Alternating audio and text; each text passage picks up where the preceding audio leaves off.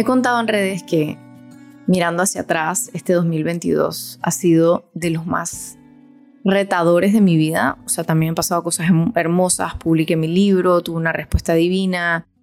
Ha sido muy especial, pero a la vez definitivamente de los más difíciles de mi vida. Y mirando hacia atrás, lo que más agradezco son las personas que me han elevado y me han apoyado. Y son personas que trabajan en sí todos los días y trabajan en ser felices. Y yo por mucho tiempo pensaba que soñar y perseguir mis sueños era egoísta y ahora puedo ver cómo al revés, la gente que piensa que quiere cambiar a los demás o trata de ayudar, termina haciendo más daño. Hoy día genuinamente pienso que la mejor manera, el mejor servicio que puedes hacer a la humanidad es ser feliz tú, amar cada vez más y eso se va a contagiar sí porque sí. Bueno, y además de unas muchas razones que te voy a contar en el episodio, pero sí, sí, lo que estoy diciendo aquí es que lo más hermoso que puedes hacer por otros es vivir en placer y gozo absoluto. Obviamente trabajando en ti porque hay luz y sombra, pero tú me entiendes. Lo que pasa es que a veces la culpa no nos deja. Y me da mucha curiosidad saber cuál es tu culpa, porque todos tenemos alguna que no nos deja gozar con total libertad, como eso que te decía que me daba culpa soñar y vivir mi mejor vida. Por eso en este episodio te comparto algunos principios fundamentales que te van a ayudar a ver cómo tú sirves mejor al mundo con tu placer y tu gozo. Y así nos redimo de toda culpa. Y hablando de hacer el mundo un mejor lugar, eh, quiero hacer un pequeño paréntesis para invitarte a conocer los centros de reciclaje de los Bahía Motors que están por todo Panamá. Te listé todas las sucursales en las notas del episodio. Y la razón por la que te cuento esto es porque hace muy random, hace un par de semanas, tapé la tubería de mi lavaplatos porque estábamos dejando ir el aceite de cocina por el desagüe. Sí, sí, no me juzgues. Sé que esto es terrible porque cuando se pone duro, tapa las tuberías y hace desastres en el país. O sea, se generan inundaciones, etc. Y lo mejor que podemos hacer es tener una botella en donde vas echando tus aceites y cuando se llena la puedes ir a dejar en cualquiera de las sucursales que ya te dije que están listadas. Y también puedes dejar tus artículos electrónicos, que seguro sacaste un montón ahora después de las fiestas, cuando uno hace limpieza. Ojalá lo hagas en luna menguante. Y luego también puedes llevar tus aceites, bueno, además de tus aceites de cocina, puedes llevar baterías de todo tipo. Puedes llevar tu batería de carro o las baterías de los juguetes, etc. Así que vamos a abrazar el planeta juntos hacerle un mejor lugar y dejarle cielos más azules a nuestros hijos, junto con Vaya Motors, que son lo máximo y hacen un trabajo incansable por el medio ambiente. Así que vamos a unirnos a este esfuerzo. Así que ahora te dejo con el episodio, espero que lo disfrutes y te inspire a ponerte de meta vivir tu mejor vida.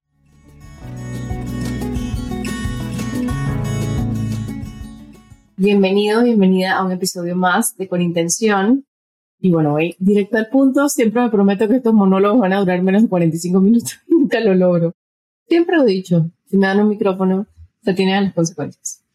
Pero bueno, este episodio nace de una pregunta de culpa. O sea, alguien en la magia del journaling me preguntó cómo, ¿cómo haces para manejar la culpa? ¿Cómo haces para manejar, por ejemplo, porque yo hablo mucho de soñar, hablo mucho como de manifestar y soñar es clave para vivir en expansión, soñar es clave para em, llegar a tus siguientes niveles y que no pase, o sea, que tú estés en el control remoto de tu vida y que tú estés creando tu vida y no estés como en el asiento del pasajero. Para estar en el asiento del conductor, tienes que soñar esa vida que tú quieres, o sea, porque todo está en movimiento, o sea, en, la Tierra, en el universo, todo está cambiando. Si tú tienes una taza de cerámica enfrente tuyo y tú la ves en 10 años y tú piensas que no ha cambiado, y todo está cambiando, o sea, de un segundo al otro todo se está moviendo, todo está cambiando todo el tiempo. Entonces, la decisión es tuya de hacia dónde te quieres mover. Entonces, yo promuevo mucho soñar, manifestar en el podcast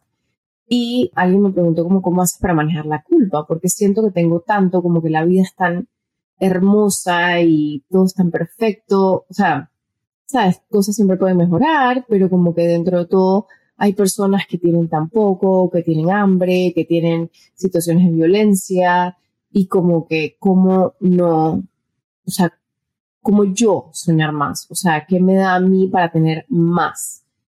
Entonces, mi respuesta a esta pregunta fue como bastante em, elaborada, tanto que decidí que quería hacer como un episodio completo sobre esto. Entonces, una de las cosas que digo, si, está, si estás en la magia del journaling, ya sabes esto, pero quiero como aclararlo, antes de cada clase, por lo general, la premisa es como que una decisión que yo tomo en mi vida y estas decisiones son algo que yo elijo, ¿no? Algo que yo elijo creer. Em, hay esta historia súper bonita que no puedo esperar el día que se la cuente uno de mis hijos, a mí, ambos de mis hijos. Pero hay esta historia súper bonita que dice que es como para explicarle a los niños cuando te pregunten qué, qué pasa después de la muerte. Entonces, la historia dice que las libélulas ponen sus huevos dentro del agua, o sea, como que el, huevo cae dentro del agua, se evoluciona, no sé cuál es el proceso biológico de la libélula, pero luego como que sube la superficie y vuela. Entonces, que ninguna libélula le puede contar a ningún huevo o lo que sea que pasa antes de convertirse en libélula. No sé si tiene un proceso parecido al de la mariposa, no tengo idea, pero la premisa es básicamente como que nadie puede regresar a contarte. Entonces me parece súper bonita esa, esa, historia porque ejemplifica perfecto esto de que no sabemos qué va a pasar del otro lado. Y si bien tenemos, muchos tenemos mucha fe, sobre todo más que de cosas específicas de que van a pasar, yo creo que la fe sobre todo te da como una seguridad interior, como de sentirte abrazado, sentirte como sostenido por algo más grande que tú. Entonces, en realidad, bajo esa premisa da un poco igual qué pasa después. Entonces, yo, esta es la decisión, o sea, esto es lo que yo cuento en el curso de la magia del journaling, es que cuando yo tomo la decisión de las cosas en las que yo creo, y las cosas en las que yo creo hacen mi vida fantástica, ¿sabes? O sea, si yo pensara que todos somos materia y que todos vamos a, a quedar en la Tierra después de, después de morir y que todos somos protones, electrones, lo creo todavía, pero digamos que lo, pienso en una manera material, de que no hay espiritualidad, de que no hay magia, de que las cosas que me pasan realmente son solo coincidencias, que yo no estoy creando la vida de mis sueños, que yo, que yo no tengo, que mis sueños, que mis ejercicios de soñar y de manifestar no tienen incidencia en mi futuro, sería una vida bastante aburrida y como que una vida en estado como de víctima, ¿sabes? Una vida en estado de de yo a merced, incluso si tuviera fe, yo a merced de, de lo que sea que pase. Entonces yo elijo, o sea, y esto se llama, en, en la primera vez que escuché este concepto, se llama Creator Mindset versus Victim Mentality. Entonces es la mentalidad del creador versus la mentalidad de víctima. Y yo elijo la mentalidad de creador. ¿Por qué? Porque yo la vivo mejor. O sea, yo la paso mejor.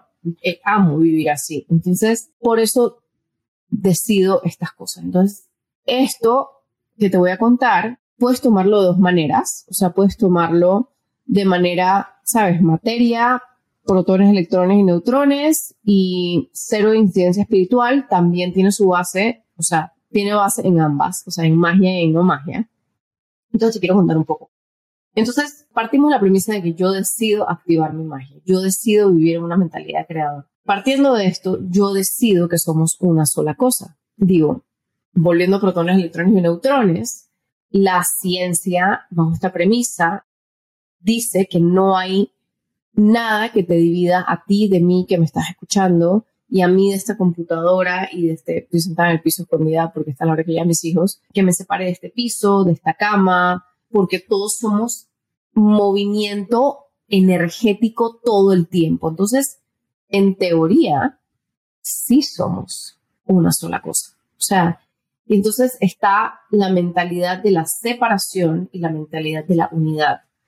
Entonces, en la mentalidad de la separación es la mentalidad del ego, que es la que trabaja para mantenerte segura, seguro, o sea, que tú te vistas todos los días, que te importe un poco lo que piense la gente, para que no salgas a la calle desnudo y que no vivas como en, en un sistema de, de socialización, que, somos ciudadanos de un, de un grupo. Entonces, el ego está constantemente manteniéndote, eh, su trabajo es mantenerte seguro, o sea, el ego está muy amarrado al miedo. Su motivo o su razón de ser primitiva es mantenerte seguro, segura. Entonces, ¿qué hace el ego? Dice, ay, ella, ella se toma las cosas demasiado en serio. Ay, ella eh, le encantan las marcas. Ah, ella no, esta mujer es súper entregada, súper generosa. Incluso cuando estás dando un halago, ponte a pensarlo, tú te estás separando de la otra persona. O sea, todo el tiempo el ego lo que hace es que separa, tú allá y yo acá. Y el amor hace lo contrario, o sea, el amor fusiona, el amor nos recuerda que somos una sola cosa. El amor y el vivir y transitar las emociones, como hablo en mi libro, o sea, el tuya, nos unifica en dolor, miedo, celos y el otro chorretaje de emociones que hay. Entonces, todo el tiempo, el amor nos recuerda que somos una sola cosa, que somos energía en movimiento, que estamos evolucionando, que todos estamos haciendo lo mejor que podemos, que y que todos al final del día lo que queremos es sentirnos amados. Y si, como hablo mis hijos, tomando malas decisiones o, ¿sabes? Haciendo cosas, eh, teniendo conductas, ¿sabes? Hay gente que roba, que mata, que lo que sea, eh, son conductas que parten de miedos, de, de, de, separación, de me tengo que salvar, de, de la separación, definitivamente la separación. Entonces, el, estado de fe, el estado del amor, yo siempre he dicho que el amar es Dios en verbo, ese es un estado todo el tiempo de unidad. Entonces, partiendo de esa premisa de que somos una sola cosa, de que somos una bola de energía con todo el universo, o sea, no estamos separados de astros, no es, somos polvo de estrella, literal. Si, si somos todos una sola cosa, si yo soy una gota del agua y mi gota se limpia, ¿el océano está más limpio? Yo diría que sí. Entonces, ese es como el punto. Cuando tú decides hacer de tu vida mejor y tú vivir una vida en alegría, tú estás afectando a alguien en Japón. O sea, porque el universo se eleva. O sea, si tú te elevas, el universo se eleva. Entonces, yo decido creer eso. Entonces, desde esa misma premisa, yo también elijo creer de que todo pasa para mí. O sea, porque la, o sea, lo que yo creo es que el, nosotros somos células de un universo que se está expandiendo. Entonces, por ejemplo, yo soy célula, ah, piensa en las células del cuerpo, yo soy la célula del hígado y tú eres la célula del corazón. La célula del hígado no tiene que entender el trabajo de la célula del corazón para hacer su trabajo correctamente. Entonces, Tú respondes a tu llamado cuando tú tienes una conexión interior y tienes prácticas de meditación o de journaling o de cualquier otra expresión artística que te permita conectarte con tu ser interior, con tu ser interior que es como lo que te conecta a la divinidad, que es esa gota, o sea, todo lo demás es materia, o sea, todo lo que cuando tú te conectas con tu ser interior, te conectas a esa inteligencia como neural. Cuando tú te conectas a la, a la inteligencia, ¿sabes? Que somos uno, esa inteligencia, ese ser que yo soy hígado y tú eres corazón y el otro es venas, estamos todos trabajando por la expansión del universo. Todos nos estamos expandiendo, el universo se está expandiendo. Entonces, hay gente que me dice como que, ¿cómo traes hijos a este mundo de mierda? ¿Sabes? Como que, ¿cómo puedes? Yo no quiero tener hijos porque yo no quiero traer hijos a este mundo. O hay tantas cosas horribles pasando.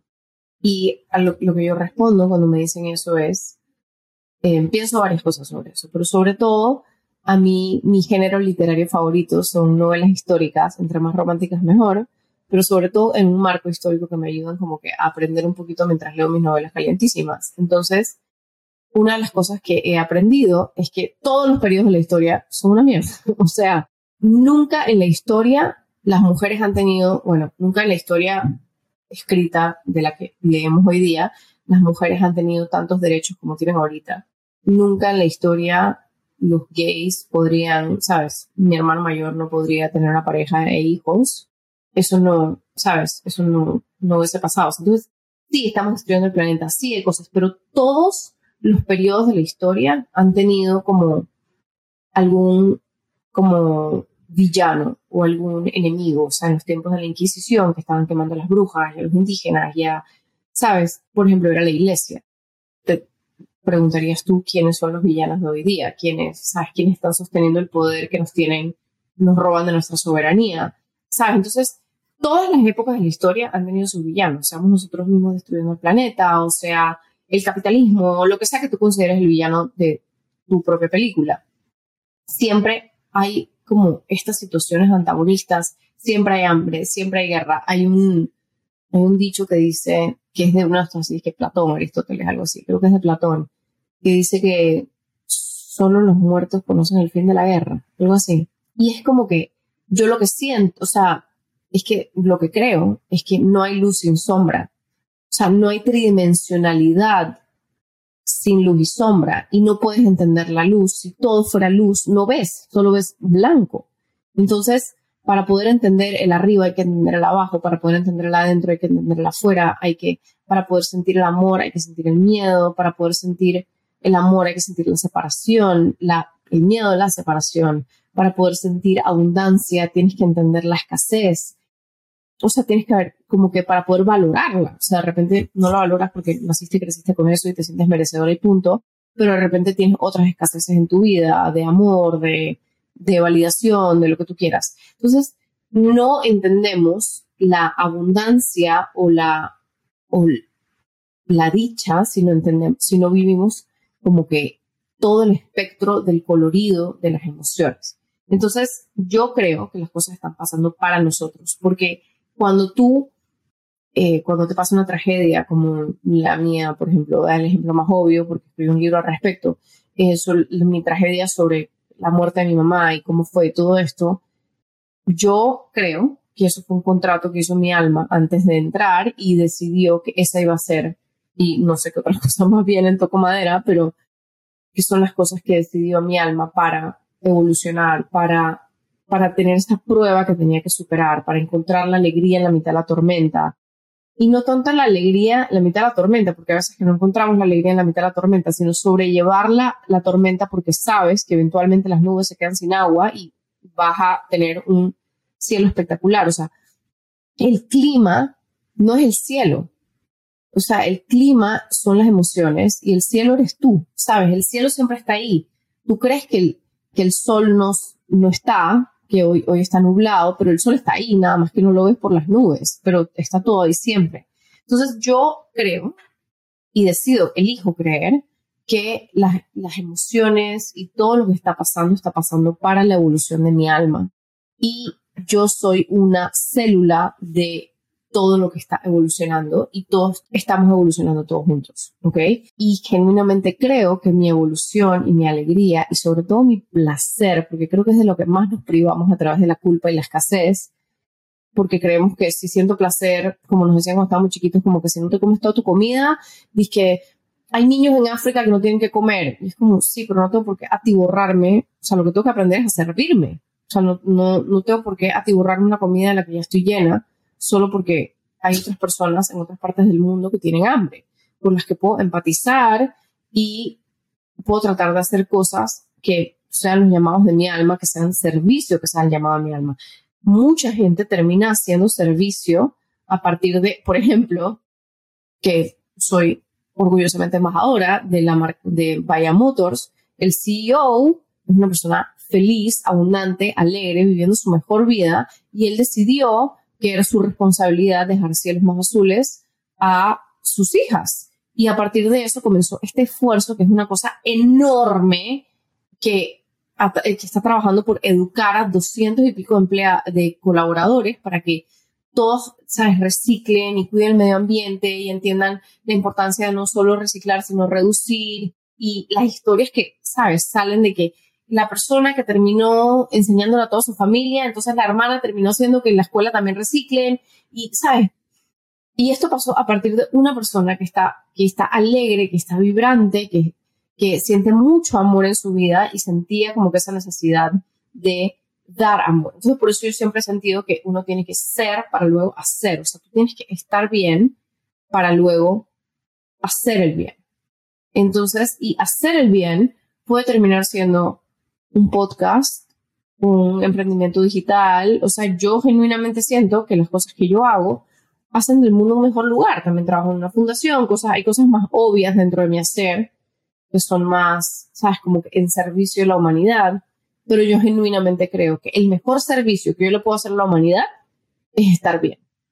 Y el mejor servicio que le puedo hacer a mis hijos es ser feliz, estar bien emocionalmente y cada día conocerme mejor y cada día trabajar más en mí y en mis heridas y en mis traumas para ir pelando la cebolla hacia mi luz, porque a ellos les sirve una mamá más luz y en esa medida ellos también reciben de esa luz y se vuelven bombillos en su propia escuela y en diferentes lugares. Eh, lo mismo siento de todas las personas que trabajan conmigo de forma directa o indirecta. Entonces, como te decía al principio del episodio, o sea, hay, hay casos en los que son, es, es más obvio, por ejemplo, como que tú, o sea, todos podemos estar de acuerdo en que si yo estoy alegre, pues eso se contagia y es una energía que es como, nada, eso, contagiosa. Eh, y hace del mundo un mejor lugar, o sea, como dicen, como que no tienes que ser, hay, hay un, no sé de quién es esta, esta frase, pero dice como que antes de ser una estrella en el cielo, ocúpate de ser un faro en tu casa o en tu comunidad. Y creo que eso es muy importante, o sea, eh, no podemos, entonces esa es como la, la, parte más obvia, ¿sabes? Como que yo siendo mi mejor versión, hago a todos alrededor mío más felices, pero también a un nivel como que de creencia más como espiritual, yo creo en la evolución del universo y creo que lo mejor que le podemos, o sea, que podemos hacer en servicio a la humanidad es estar bien, estar trabajados y estar en contacto con nuestras emociones y llorar cuando hay que llorar y sentir lo que hay que sentir y sentir la ira y sentir los celos y sentir todo el espectro emocional que ya mencioné. Entonces, yo creo que genuinamente cuando tú estás conectado con tu magia, tú vibras más alto y hay un tema ahí que es como de sostener tu energía. Hay veces que como que entramos a un cuarto y el cuarto vibra a otra, o sea, a otra frecuencia, uno entra lo siente como que, como que aquí la gente como que, uno como que no se siente bien, y es muy importante como que sostener tu energía. El mejor eh, Dr. Becky eh, tiene un reel que habla de, de que, por ejemplo, ella da el ejemplo como que de sostener tu energía, por ejemplo, si vas a trabajar, a me pasaba mucho que trabajaba con grupos de adolescentes, con mi programa de, de campamentos para escuelas, y, y cuando ella dice, por ejemplo, tú entras a trabajar con adolescentes, y de una vez te sientes como inseguro, como que quieres que te quieran, como que quieres la aprobación, pero esa es la energía adolescente que está buscando aprobación y que quiere verse cool y que quiere verse no sé qué. Pero si sostienes tu energía como hilo de vida, luego ellos se comienzan a contagiar de tu energía.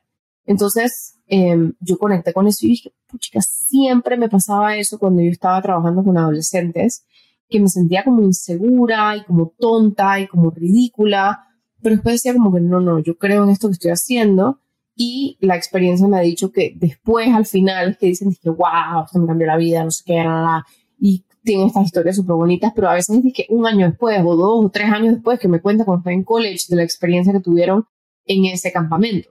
Entonces, yo me tengo que agarrar de mi energía. Por ejemplo, también tenemos que hacer lo mismo cuando trabajamos con personas.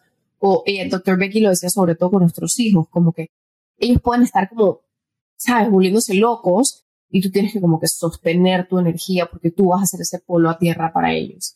Entonces, todo esto para sustentar que lo que tú, cómo tú vivas tu vida, cómo tú decidas vivir tu vida con intención, es el mayor servicio que le puedes hacer a la humanidad. Y para mí vivir con intención es, si estoy triste, lo vivo. Si estoy, me estoy sintiendo creativa, lo vivo. Si me estoy sintiendo en un, hoyo negro de cero creatividad y sabes que necesito nutrirme, entonces veo cómo me nutro.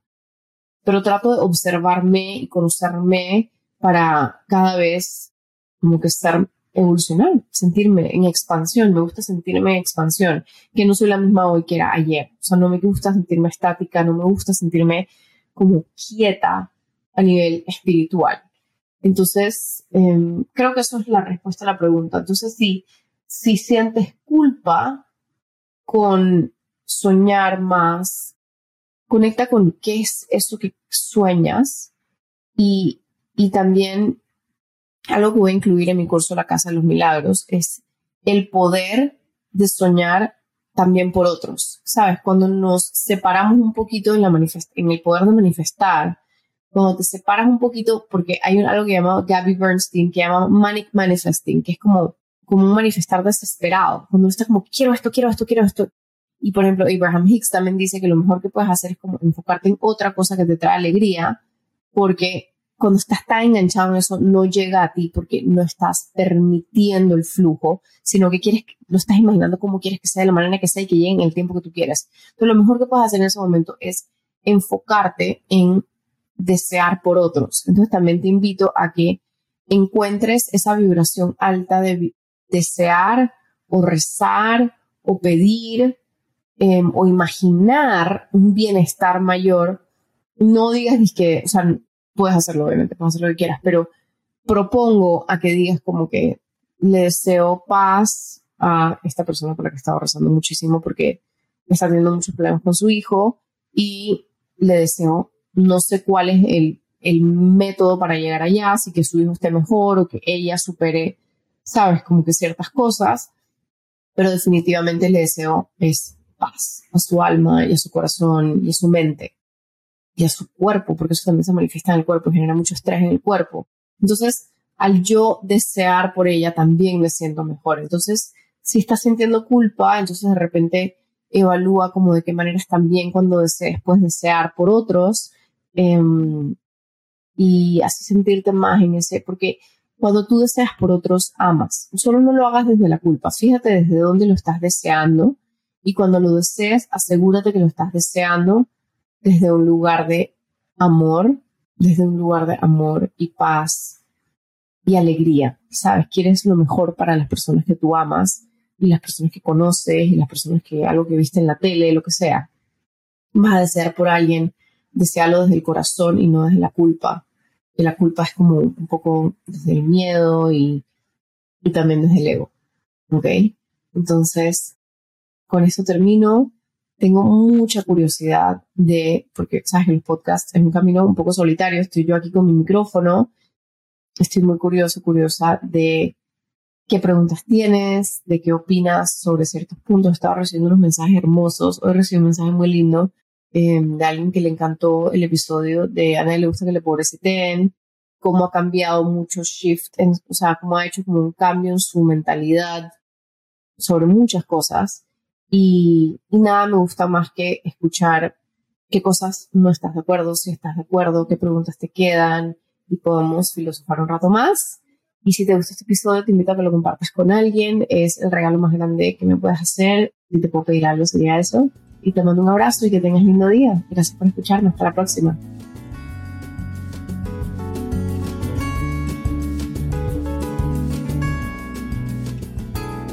Gracias, gracias por escuchar este episodio. Tu tiempo es mi regalo más grande.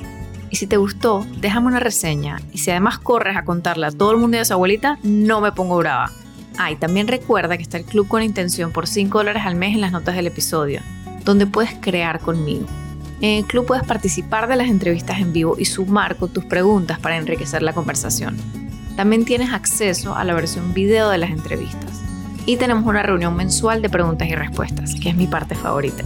No puedo esperar a tenerte ahí. Un abrazo sentido, hasta la próxima.